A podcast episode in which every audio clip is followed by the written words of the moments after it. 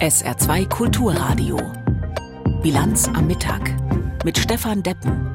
Es ist 12.30 Uhr Minuten. Wie immer alles, was heute wichtig ist, hier auf SR2 Kulturradio in der Bilanz am Mittag. Und das heißt für heute konkret, wir berichten vom G7-Außenministertreffen in Japan. Wir schauen auf den wieder aufkeimenden Bürgerkrieg im Sudan und fragen, wie künstliche Intelligenz sinnvoll eingesetzt werden kann und nach welchen Regeln das geschehen kann. Erste Station ist heute Japan. Dort haben sich die G7-Außenminister getroffen, um über die wichtigsten aktuellen Krisenherde zu sprechen. G7, das ist ja die Gruppe von sieben der wichtigsten Industrienationen, westlichen, um genauer zu sein. Neben Deutschland sind das Frankreich, Großbritannien, Italien, Japan, Kanada und die USA. China als wirtschaftliches Schwergewicht ist nicht dabei. Ein Thema auf der Tagung in Japan ist natürlich der russische Krieg gegen die Ukraine. Katrin Erdmann ist unsere Korrespondentin auf dem Treffen. Frau Erdmann, gab es denn dazu konkrete Entscheidungen? Also zur Ukraine hat man ganz klar gesagt, äh, man will das Land in wirtschaftlicher Hinsicht äh, weiter unterstützen. Äh, man will die Sanktionen aufrechterhalten gegen Russland. Es geht praktisch darum, die Ukraine so zu stärken, vielleicht, dass die, die Russen dann irgendwann nach einer Frühjahrsoffensive so die Hoffnung dann sagen, es bringt nichts mehr, wir ziehen uns zurück. Ähm, man hat aber auch gesagt, man will stärker gegen Länder vorgehen, die Russland mit Waffen unterstützen, also zum Beispiel der Iran. Und man will bei anderen Ländern auch um Unterstützung werben, also hier nicht so als Block auftreten, sondern sie da auch ein bisschen abholen, wo sie stehen. Also beispielsweise Indien, das nimmt ja ein bisschen eine andere Position ein. Ja, so in dieser Richtung äh, mhm. würde ich sagen, waren das die wichtigsten Punkte. Mhm, Soweit wie zu erwarten. Sind sich denn alle in der G7-Runde tatsächlich so einig, wie es scheint? Äh, ja, also man hat äh, sich sehr bemüht, hier ganz im Sinne der japanischen Harmonie äh, Einigkeit zu demonstrieren, auch in anderen Themen. Äh, das war schon erstaunlich. Ob das natürlich auch hinter den Kulissen so ist, das vermag ich nicht zu sagen. Mhm. Äh, anderes wichtiges Thema heute ist die Bedrohung Taiwans durch China. Ist die Einigkeit unter den G7-Staaten da auch so, so einig? Ja, auch hier hat man demonstrativ äh, Geschlossenheit gezeigt. Man hatte eben gesagt, man muss äh, Chinas Machtstreben im Indopazifik Einhalt gebieten, ohne die wirtschaftliche Zusammenarbeit zu gefährden.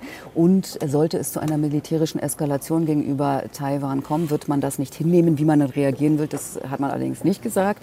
Ähm, auch nochmals gesagt hat der Bundesaußenministerin Annalena Baerbock, dass sie ein Treffen zwischen dem äh, US-amerikanischen Außenminister Blinken mit seinem chinesischen Amtskollegen für durchaus äh, sinnvoll halten würde. Das sollte es ja schon gegeben haben. Es ist ja dann ausgefallen. Ähm, ja, also in dieser äh, Richtung hat man auf jeden Fall auch hier Einigkeit demonstriert. Ja, der französische Präsident Macron hatte ja vergangene Woche ein bisschen für Irritationen gesagt, gesorgt mit seinen Äußerungen. Ist das heute thematisiert worden nochmal? Also offiziell hat man davon äh, nichts gehört. Ganz im Gegenteil, man hat eben auch die, äh, gesagt, also auch die Frankreich würde da äh, genau diese Position ähm, mitvertreten und auch Annalena Baerbock hat es äh, in einem Interview äh, gestern ja noch mal ein bisschen auch zurechtgerückt und gesagt, also sie findet nicht, dass man da so sehr weit auseinander ist. Mhm. Nun ist ja das äh, bilaterale Verhältnis zwischen Japan und China durchaus auch nicht ganz frei von Konflikten. Kommt das auch zur Sprache oder ist das ein rein bilaterales Thema? Also darüber wurde jetzt hier zumindest offiziell äh, nicht gesprochen. Also das ist ja auch, äh, allerdings ähm, ging es auch um die äh, Pazifikstaaten und da kann man schon indirekt dran sehen, das hat also äh, Japan auf die Agenda gebracht, ähm, äh, ja, dass es dann doch ein Thema ist, also dieses Verhältnis, denn auch hier versucht ja China Fakten zu schaffen und Japan versucht äh, dem sehr stark Einhalt zu gebieten. Der Außenminister Japans war auch gerade in China, das war der erste Besuch seit mehr als drei Jahren. Jahren. Er hat auch von diesem äh, Besuch berichtet. Äh, so haben wir hier äh, erfahren. Ähm, aber die Beziehungen zwischen diesen beiden Staaten sind sehr angespannt. Ähm, unter anderem auch, weil ein Japaner wegen angeblicher Spionage vor einiger Zeit festgenommen wurde. Aber natürlich darf man nicht vergessen, Japan ist da in einer ähnlichen Situation wie Deutschland. Ähm, China ist ein sehr, sehr wichtiger Handelspartner. Und da mhm. muss man irgendwie eine Balance finden. Mhm. Was ist denn mit dem versuchten Anschlag auf den Ministerpräsidenten Ende der vergangenen Woche? Hat das das Treffen in irgendeiner irgendeiner Form belastet? Also wir können das hier nicht feststellen. Man kann nur sagen, äh, ich bin hier auch viel durch die Gegend gelaufen, äh, um auch so ein bisschen Gefühl natürlich für die Stadt äh, zu bekommen. Und es ist mhm. sehr viel Polizei und sehr viel Sicherheitsleute sind da. Und ich habe mich manchmal gefragt, ob so ein Detektor auf einer Straße, die so weit entfernt ist, jetzt wirklich sein muss. Aber natürlich viel Personal heißt noch nicht viel Sicherheit. Ansonsten muss man sagen, also man, die geben sich hier wirklich große Mühe, allen ein Gefühl von Sicherheit zu geben. Und Japan ist im Grunde auch ein sehr sicheres Land. Und ähm, das sind wahrscheinlich Einzelfälle ähm, gewesen. Und man, ist, man hat ja das noch rechtzeitig entdeckt. Insofern kann man sagen, ja, ist Japan auch noch mal glimpflich äh, davongekommen. Mhm. Katrin Erdmann war das live für SR2 vom G7 Außenministertreffen in Japan. Frau Erdmann, vielen Dank. Ein anderer Konflikt ist am Wochenende wieder hochgekocht. Es hatte sich ja vergangene Woche schon angedeutet, dass die Lage in Sudan eskalieren könnte. Und so ist es dann ja auch gekommen. Es gibt bewaffnete Auseinandersetzungen zwischen der Armee und paramilitärischen Kräften. Ärzte berichten, dass bei diesen Kämpfen während des Wochenendes mindestens 100 Zivilisten getötet worden seien. Nun sind drei Präsidenten anderer ostafrikanischer Staaten aufgebrochen oder werden es noch tun in den Sudan, um den Konflikt im Nachbarland zu befrieden. Hilfsorganisationen rufen dazu auf, die Kämpfe einzustellen. Thilo Spanhiel berichtet. Eigentlich hätte es am Sonntagabend eine Feuerpause geben sollen, ein kurzes Innehalten der Kämpfe, damit sich die Menschen in der sudanesischen Millionenstadt Khartoum mit dem Nötigsten versorgen können. Doch nach kurzem waren bereits wieder Schüsse zu hören. Mittlerweile drei Tage in Folge bekämpfen sich die sudanesischen Streitkräfte und die sogenannten Rapid Support Forces, kurz RSF. Eigentlich hätte die RSF ins Militär integriert werden sollen, ein wesentlicher Schritt auf dem Weg zu einer zivilen Übergangsregierung. Das Militär und die Paramilitärs der RSF hatten vor anderthalb Jahren im Sudan geputscht, aber versprochen, die Macht wieder zurückzugeben. Doch wie das genau ablaufen soll, darüber scheint jetzt ein erbitterter Machtkampf ausgebrochen zu sein. Leidtragende seien die Zivilisten, so Letizia Bader von Human Rights Watch. In dieser Stadt, in Khartoum, gab es bisher noch nie solche Kämpfe. Es existieren also keine organisierten Luftschutzbunker oder ähnliches. Die Menschen müssen sich in ihren Wohnungen verstecken. Dazu ist vielerorts der Strom ausgefallen. Auch fließend Wasser gibt es nicht überall. Dass die Leute sich in ihren Wohnungen verstecken müssen, hindert sie daran, sich mit dem Wesentlichen zu versorgen impacts and, and consequences on their ability to access basic needs. In sozialen Netzwerken sind Videos zu sehen, wie Kampfhubschrauber und Kampfjets im Tiefflug über die Dächer von Wohngebieten jagen, Panzer rollen durch die Straßen. In vielen großen sudanesischen Städten kam es seit Samstag zu Auseinandersetzungen. Überall scheinen sich die Kämpfe zwar auf bestimmte Militärstützpunkte und einige Knotenpunkte zu konzentrieren, allerdings liegen diese häufig in dicht besiedelten Gegenden. Die Weltgesundheitsorganisation hat mittlerweile davor gewarnt, dass den Krankenhäusern in der sudanesischen Hauptstadt Khartoum Blutreserven ausgehen könnten. Das könnte die Versorgung der vielen hunderten Verletzten deutlich einschränken. Ein Reporter einer lokalen Zeitung gegenüber dem Fernsehsender Al Jazeera. Einige Krankenhäuser melden, dass sie dringend Treibstoff für ihre Generatoren brauchen, weil der Strom ausgefallen ist. Und viele Menschen, die ins Krankenhaus müssen, die kommen einfach gar nicht dahin, denn sie trauen sich nicht auf die Straße. Derweil wächst der internationale Druck auf die Konfliktparteien, die Kämpfe einzustellen. Die Vereinten Nationen und auch die USA, Saudi-Arabien und die Emirate forderten ein sofortiges Ende der Gewalt. Letizia Bader von Human Rights Watch. Es gab natürlich schon viele Aufrufe, die Gewalt zu stoppen und vor allem Zivilisten zu schützen, was aktuell das Wichtigste sein dürfte. Doch es muss mehr als nur Aufrufe geben. Es müssen robuste Konsequenzen durch die internationale Gemeinschaft gezogen werden, um Druck auf beide Seiten dieses Konflikts auszuüben.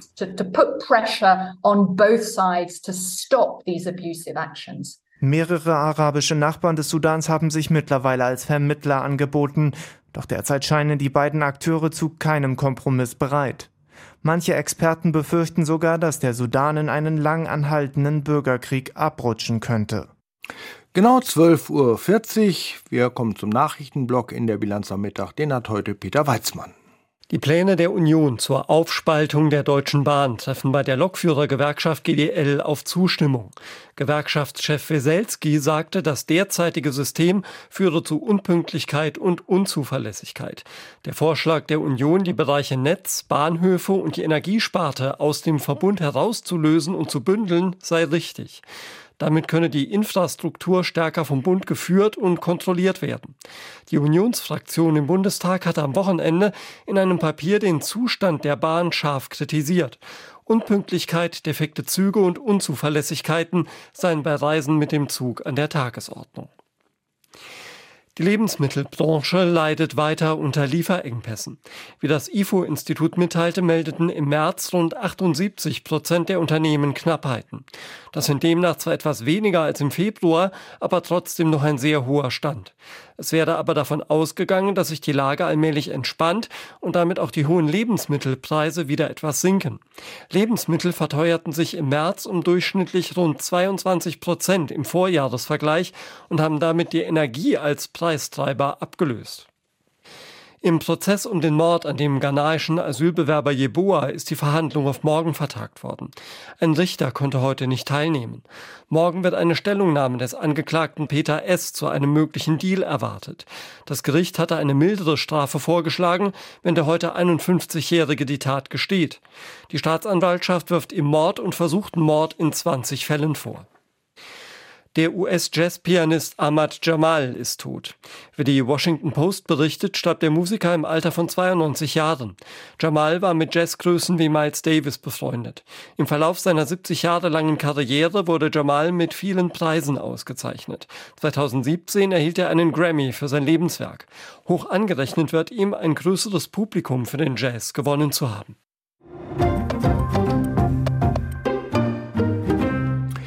Es gilt in Deutschland ein Klimaschutzgesetz und es gibt internationale und nationale Ziele, um den Klimaschutz zu verbessern. Das Gesetz soll den Rahmen setzen, um diese Ziele zu erreichen. Und ein Expertenrat für Klimafragen überprüft einmal im Jahr, ob Anspruch und Umsetzung auch übereinstimmen. Für das vergangene Jahr fällt die Bestandsaufnahme zwiespältig aus. Aus Berlin berichtet Martin Polanski. Auf den ersten Blick sieht es ganz gut aus, was der Expertenrat für Klimafragen heute der Hauptstadtpresse vorlegt. Das von der Bundesregierung eingesetzte Prüfgremium bestätigt die aktuellen Berechnungen des Umweltbundesamtes, wonach Deutschland im letzten Jahr weniger Treibhausgase ausgestoßen hat.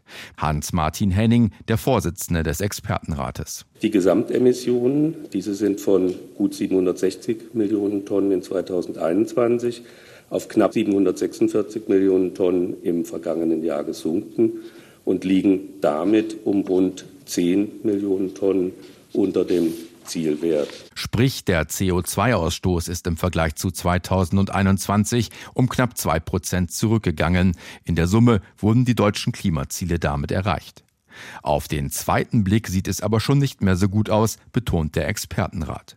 So habe die Industrie die Zielvorgaben vor allem deshalb erreicht, weil die Produktion krisenbedingt zurückgefahren wurde. Der Expertenrat stellt zudem heraus, dass der CO2-Ausstoß in der Energiewirtschaft durch mehr Kohlestrom deutlich gestiegen ist, auch wenn die Vorgaben aus dem Klimaschutzgesetz knapp erfüllt wurden. Und im Verkehrs- und im Gebäudesektor wurden die Vorgaben erneut verfehlt. Es mangele zudem an ausreichenden Vorschlägen, das zu ändern. Da sagen wir schon, dass das die Glaubwürdigkeit des Klimaschutzgesetzes unterhöhlt. Also das ist ein Punkt, äh, den wir machen. So die Vizechefin des Expertenrates Brigitte Knopf. Sie und ihre Kollegen warnen auch davor, die sogenannten Sektorziele aufzuweichen. Das Klimaschutzgesetz macht einzelnen Ministerien wie Bauen, Verkehr oder Wirtschaft konkrete Vorgaben, wie stark die Treibhausgase in deren Bereich pro Jahr reduziert werden müssen. Die Bundesregierung will das ändern und vor allem auf Druck der FDP ermöglichen, dass mehr Emissionen in einem Sektor durch andere ausgeglichen werden können. Wir sehen eigentlich, dass wir in keinem Sektor wirklich auf einem guten Weg sind. Und das heißt, ähm, ist es nicht so, dass ein Sektor dem anderen was ausleihen könnte, dass es da irgendwo Puffer gibt. Und insofern sehen wir natürlich eine Novelle, die das Klimaschutzgesetz schwächt, kritisch, weil dann insgesamt natürlich die Herausforderung, die Ziele bis 2030 einzuhalten, schwieriger wird. Ziel der Bundesregierung ist es, den Treibhausgasausstoß bis 2030 um 65 Prozent gegenüber 1990 zu verringern. Der Expertenrat für Klimafragen hat derzeit Zweifel, dass dies mit den bislang beschlossenen Maßnahmen tatsächlich erreicht werden kann. Noch ist den meisten von uns wahrscheinlich die natürliche Intelligenz lieber als die künstliche. Aber letztere holt auf. Bei vielen Anwendungen kann sie uns unterstützen. Bei anderen müssen wir auf der Hut sein, dass uns die künstliche Intelligenz nicht wörtlich und im übertragenen Sinne ein X für ein U vormacht. Wie sollen wir nun damit umgehen? Das treibt Politiker wie Wissenschaftler um.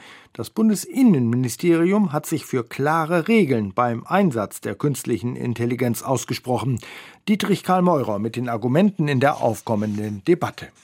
Fluch oder Segen? Das ist die Frage, die sich viele stellen beim Stichwort künstliche Intelligenz, also bei der Fähigkeit von Maschinen, logisches Denken, Lernen, Planen und Kreativität zu imitieren. Die Möglichkeiten scheinen unbegrenzt. Aufwendige Datenanalysen, Übersetzungen in Hochgeschwindigkeit, Schreiben von Fachtexten. KI ist bereits im Alltag angekommen und sie wird unser Leben grundlegend verändern, sagt der Bundesminister für digitale Infrastruktur Volker Wissing. Künstliche Intelligenz kann uns dienen und uns unterstützen. Wir können mit Hilfe künstlicher Intelligenz Prozesse schneller steuern, können sie schneller voranbringen und das ist enorm hilfreich. Sogleich birgt KI Risiken, etwa wenn erfundene Bilder täuschend echt wirken oder zum Beispiel wenn Algorithmen auf unsere Fragen keine neutralen Antworten liefern. Der Minister warnt. Dadurch kann man Propaganda verbreiten, kann Menschen politisch manipulieren, kann sie in ihrer Meinungsbildung beeinflussen und man kann natürlich auch, wenn man Antworten bekommt bezüglich bestimmter Produkte, auch bei der Kaufentscheidungen getäuscht werden. Der liberale Volker Wissing fordert die EU auf, schnell und klug zu reagieren. Es muss Regeln geben, nach denen diese Algorithmen programmiert werden. Es muss auch Regeln geben, wie diese Algorithmen überwacht und kontrolliert werden.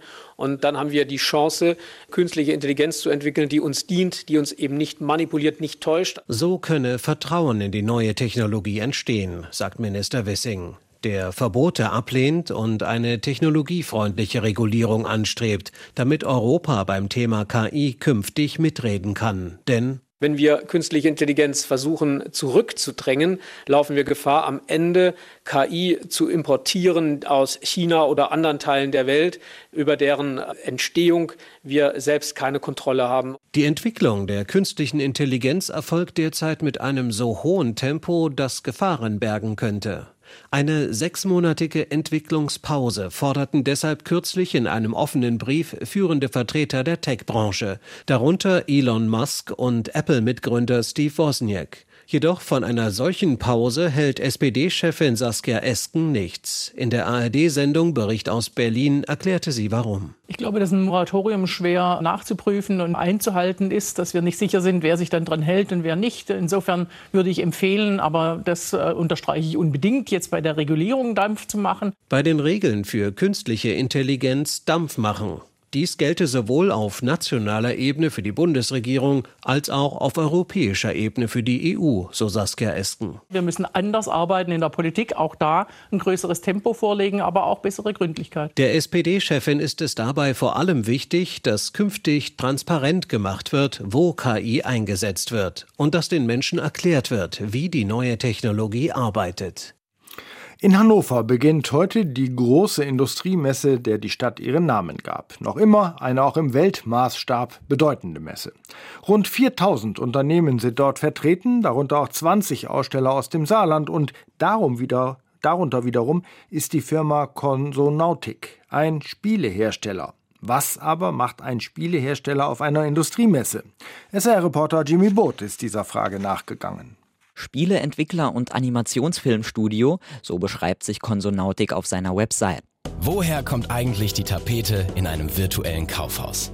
Und wie wird aus deinem Smartphone eine Zeitmaschine?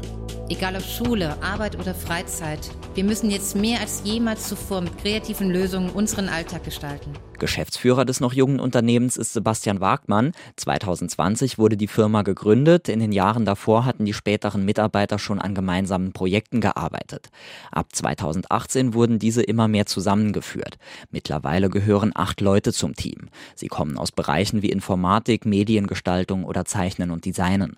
Geschäftsführer Wagmann erklärt, warum der Spieleentwickler ausgerechnet zu einer Industriemesse fährt. Wir haben drei völlig verschiedene Zielgruppen. Das eine sind die, ich sage jetzt mal Privatanwender für Entertainment, Videospiele etc. Das andere sind Unternehmen oder Einrichtungen im Bildungs- und Kulturbereich. Und das dritte sind wirklich privatwirtschaftliche Unternehmen. Wie kann ich in Unternehmen beispielsweise Mitarbeiter so schulen an bestimmten Maschinen, an bestimmten Techniken, das eben ein bisschen anschaulicher gezeigt bekommen, dass ich beispielsweise, gerade wenn wir von Maschinen reden, Verletzungsrisiko minimieren kann. Industrie Industrieunternehmen stellen in Hannover ihre Produkte nicht nur aus, sie sind auch auf der Suche nach neuen Ideen für ihre Firmen.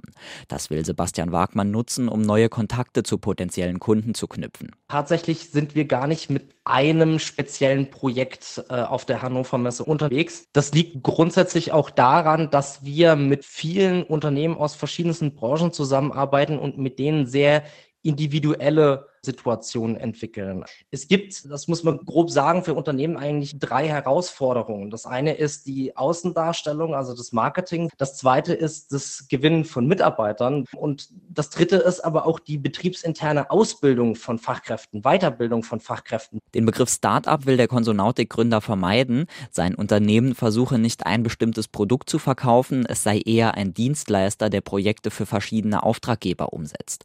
Zuletzt etwa eine Plattform, die das Historische Museum Saar digital erlebbar machen soll. Das Saarland als Firmensitz bietet für Konsonautik einige Vorteile. Was wir am Saarland grundsätzlich als Unternehmen sehr schätzen, ist, dass wir sowohl mit anderen Unternehmen, mit Startups, aber auch wirklich zum Beispiel wirtschaftsfördernden äh, politischen Initiativen, die Unternehmen im Saarland wirtschaftlich voranbringen wollen, einen sehr, sehr intensiven und guten Austausch haben. Man kennt das im Saarland, man kennt jemanden, der kennt einen und der macht das. Und genauso läuft es im Grunde genommen in der Startup-Szene eigentlich auch ab, wenn ich irgendjemanden brauche, der mir was Bestimmtes erklärt, der was Bestimmtes schon mal gemacht hat. Du merkst, dass junge Unternehmen immer wieder abgeholt werden, integriert werden in diese Szene. Entstanden im Saarland und auf der Suche nach Kundschaft aus Deutschland und der Welt, dafür kann die Hannover Messe eine Plattform bieten. Wir machen jetzt noch einen großen Sprung nach Moskau, nämlich ins ARD-Studio mit Christina Nagel. Es geht um den russischen Regimekritiker Wladimir Karamursa. Der war vor rund einem Jahr verhaftet worden, wegen Hochverrats angeklagt und heute hat das zuständige Gericht das Urteil gesprochen. Es lautet auf 25 Jahre Haft für Karamursa. Frau Nagel, ist das Urteil so ausgefallen, wie es erwartet worden war? So hatte es zumindest die Staatsanwaltschaft gefordert. Und ich glaube, damit sind jetzt auch die letzten Hoffnungen, dass ein Gericht etwas drunter bleiben könnte, dass man da vielleicht ein bisschen Gnade oder Milde oder wie man auch immer das dann nennen will, äh, gelten lassen würde, sind damit zerstört. Es gibt das alles nicht mehr. Wir sind jetzt bei der Höchststrafe, die das russische Gesetz zulässt, angekommen. Und das ist natürlich für viele Oppositionelle und Menschenrechtler ein ganz fatales Signal. Äh, war es, wie Kara Mursas Verteidigung nun sagte, ein politisches Urteil, weil er tatsächlich wegen seiner oppositionellen Tätigkeit angeklagt war? Offiziell geht es natürlich um Hochverrat, offiziell geht es um Zusammenarbeit mit einer unerwünschten Organisation und es geht um die Verbreitung von Falschnachrichten über die russischen Streitkräfte. Aber wenn man letztlich das Ganze auf die Goldwaage legt, dann kommt man letztlich dazu, dass man sagen muss, es ist ein politisches Urteil, weil es geht um seine Ansichten. Ähm, er hat letztlich nie einen Hehl rausgemacht, dass er von Putin nicht allzu viel hält. Er hat sehr früh, schon 2004, in einem offenen Brief gemeinsam mit dem Oppositionspolitiker Boris Nemtsov, der in Moskau erschossen worden ist, davor gewarnt, was für Gefahren vom Putinismus ausgehen könnte. Und er hat eben, obwohl er auch zweimal vergiftet worden ist, auf der Intensivstation gelandet ist, nicht aufgehört, dieses System zu kritisieren und jetzt später eben auch den Krieg zu kritisieren. Und das alles ist ihm jetzt zum Verhängnis geworden. Mhm. Der Prozess war als geheim eingestuft worden. Was bedeutet das? Ist das ungewöhnlich? Es ist bei Spionage und Hochverrat äh, eher meistens der Fall, dass äh, der Prozess hinter verschlossenen Türen stattfindet. Das Problem ist dann immer, dass wir zwar die Anklagepunkte kennen, dass wir auch die Ermittlungsansätze kennen und an bestimmten Stellen eben ableiten können, worum es geht, aber wo wir zum Beispiel nicht genau wissen, wie die Staatsanwaltschaft jetzt äh, zum Beispiel begründet hat, worin denn der Vorwurf des Hochverrats liegt, da kann man jetzt eben nur dran fühlen. Da heißt es von staatlichen Medien, dass er NATO-Staaten, Regierungen gegen Geld Geld Infos geliefert haben soll. Aber was sich dahinter verbirgt, das bleibt eben alles offen und das gibt natürlich der Staatsanwaltschaft und auch den Gerichten hier im Prinzip freies Spiel zu entscheiden, was man möchte. Hm, wohl den wenigsten unserer Hörerinnen und Hörer ist äh, der Name Kara Mursa irgendwie äh, geläufig. Was ist denn das für ein Mann? Wo hat er vor seiner Verhaftung gelebt? Was macht er? Er hat als Journalist gearbeitet und sehr früh eben an der Seite von Boris Nemtsov, dem eher bekannten ähm, Oppositionspolitiker, ähm, gearbeitet, ist da in die Politik eingestiegen, außerparlamentarische Opposition, sehr früh eben zu einem Kreml-Kritiker, zu einem Putin-Kritiker geworden. Er hat zum Beispiel mit dafür gesorgt, dass in den USA Einreisesperren gegen russische Politiker verhängt worden sind, dass Konten eingefroren sind. Dann gab es die zwei Anschläge auf ihn 2015 und 2017. Da gibt es schon viel viele Parallelen zu Nawalny. Das ist ja der Regimekritiker, der bei uns deutlich bekannter ist. Er hätte auch die Möglichkeit gehabt, ins Exil zu gehen nach Großbritannien. Er hat einen britischen Pass, auch neben dem russischen. Er ist aber hier geblieben und auch das ist die Parallele im Prinzip zu Nawalny, dass er eben gesagt hat, wenn du was bewegen willst, dann musst du hier im Land sein und wir brauchen Leute, die hier im Land etwas kritisieren, die auch zeigen, dass nicht alle einverstanden sind, weder mit dem Regime noch mit dem Krieg gegen die Ukraine. Und äh, das ist das, was er getan hat wofür er jetzt, wie gesagt, sehr bitter bezahlen muss. 2004 mhm. hat er begonnen, gegen Putin und die Regierung äh, mobil zu machen, haben Sie eben gesagt. Nun hat seine Verteidigung in ähm, ver, äh, seine, seine Verteidigungsrede vor dem Urteil öffentlich gemacht und darin hat er beklagt, dass der Westen erst mit dem Krieg gegen die Ukraine das wahre Wesen von Putin und anderen erkannt hätte. Spricht daraus eine große Enttäuschung über den Westen oder wie muss man das verstehen? Ja, man muss, glaube ich, den Kontext sehen. Er hat das auch beklagt mit Blick auf die eigene, auf die russische Bevölkerung, dass es ihm auch da nicht gelungen ist, die Gefahr, die er sehr früh formuliert hat, so deutlich zu machen, um etwas äh, zu ändern. Und da sagt er eben, das ist was, was im Land hier schiefgegangen ist, aber was auch der Westen eben verkannt hat. Und der Preis dafür sei jetzt eben ein schrecklicher Krieg. Aber, und das ist für ihn eben wichtig, dass es damit nicht ändert und, äh, sondern dass er eben formuliert hat, dass nach einem langen Winter auch irgendwann wieder Frühling wird. Und auch heute hat er noch einen Satz Satz vor Gericht sagen können, den alle mitbekommen haben und der ihm auch wichtig ist, dass ihn alle hören, nämlich Russland wird frei sein. Das heißt, für ihn bleibt es nicht an der schrecklichen Stelle stehen, sondern er glaubt immer noch daran, dass es irgendwann sich hier auch wieder zum Besseren wenden wird. Was bedeutet denn das Urteil jetzt für Kara Mursa? Wird er noch mal freikommen? 25 Jahre ist natürlich eine extrem lange Zeit. Er ist gesundheitlich angeschlagen, weshalb ihm viele seiner Weggefährten heute in erster Linie Gesundheit und Kraft gewünscht haben. Denn er wird in einem Straflager unter erschwerten Bedingungen landen. Und da braucht er in erster Linie das. Und dann hoffen halt viele, die jetzt in diese Straflager geschickt werden, dass es irgendwann zu einem Systemwechsel kommt und dass sie dann eben auch wieder freigelassen werden und wieder ein normales Leben führen können. Aber groß sind die Chancen darauf nicht.